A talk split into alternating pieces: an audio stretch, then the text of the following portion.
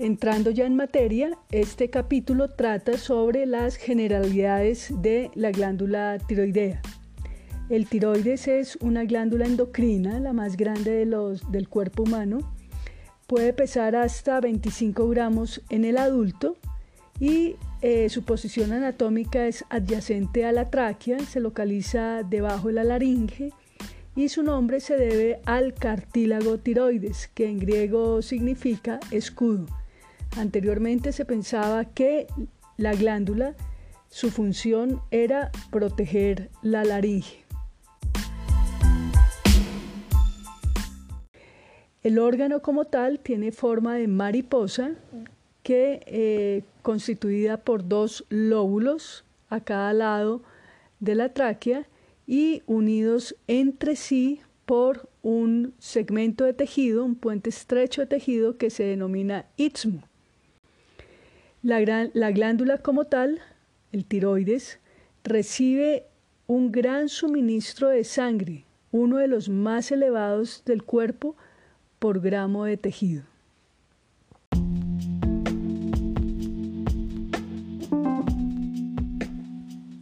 Con relación a su anatomía microscópica, podemos reconocer que la glándula está revestida por una cápsula delgada de tejido denso eh, conectivo, de tejido conectivo denso y regular.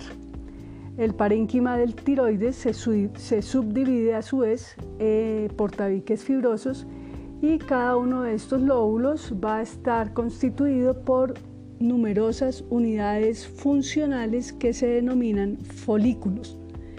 Cada folículo tiroideo está recubierto por un epitelio cúbico simple individualizadas se les conoce como células foliculares. Cada folículo contiene un coloide muy rico en tiroglobulina.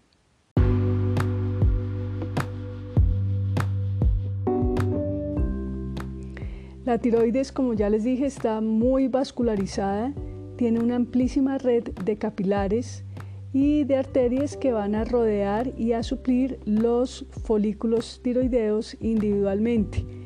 Cada uno de estos folículos van a reflejar en su epitelio, en las células foliculares, diferentes eh, estados de maduración.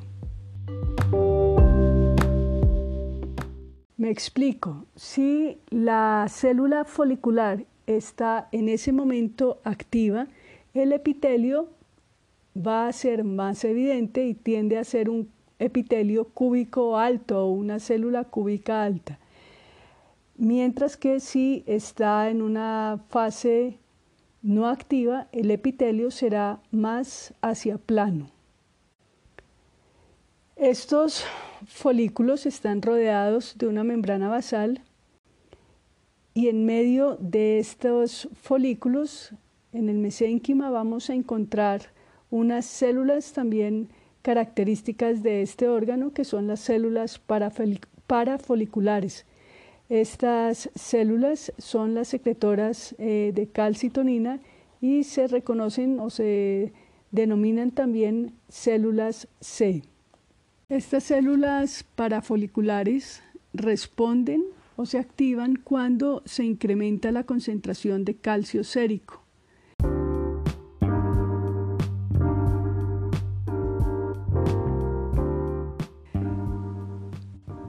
Y es la antagonista de la hormona paratiroidea. La, la calcitonina estimula la actividad de los osteoblastos y de esa manera se favorece el depósito de calcio en los huesos y la formación ósea.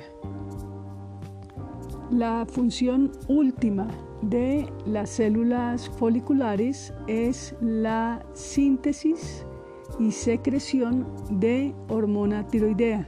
Esta hormona tiroidea tiene dos formas, una menos activa que la otra, y estas dos formas de hormona tiroidea se denominan T3 y T4. Eso para los amigos. Eh, en general, el nombre adecuado es la T4, se le denomina la hormona tiroxina o tetrayodotironina y la triyodotironina es la T3. Tanto la T3 y la T4 tienen la misma función. Lo que pasa es que la hormona tiroidea T4 es la que se produce en mayor cantidad, en un 98%, pero no tiene o tiene poco efecto sobre las, eh, las células blanco.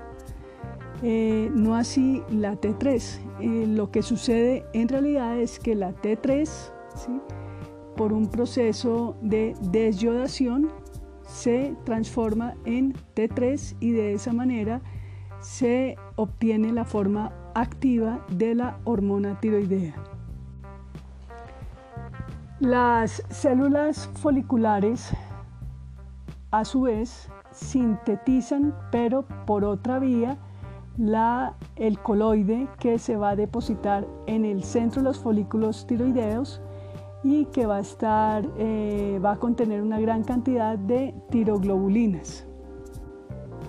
Estos dos procesos los vamos a eh, ver con eh, mayor amplitud en la clase de mañana. En general, la secreción de la hormona tiroidea se presenta como respuesta a la hormona eh, tirotropa de la hipófisis. El efecto general de estas hormonas tiroideas consiste en aumentar el metabolismo del cuerpo. Como resultado de este incremento eh, en el metabolismo va a incrementarse también el consumo de oxígeno y se va a favorecer la producción de calor.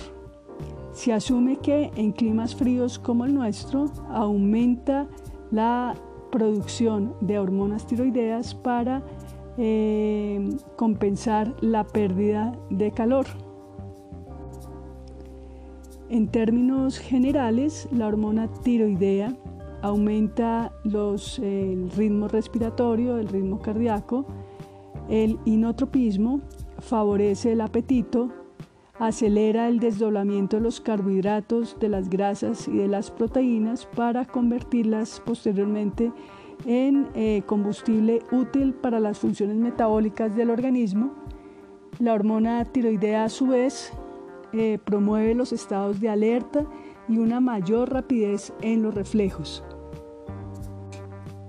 Es también función de la hormona tiroidea la secreción de hormona del crecimiento y de esta manera se favorece el crecimiento de los huesos, el recambio de eh, los epitelios de piel y faneras, el de, los, de las uñas y el desarrollo del sistema nervioso fetal. Es muy importante la maduración del sistema nervioso central en el feto como función de la hormona tiroidea y es por esa razón que a toda mujer embarazada se le debe cuantificar los niveles eh, de plasma de hormona tiroidea para evitar o para tratar de manera oportuna mejor.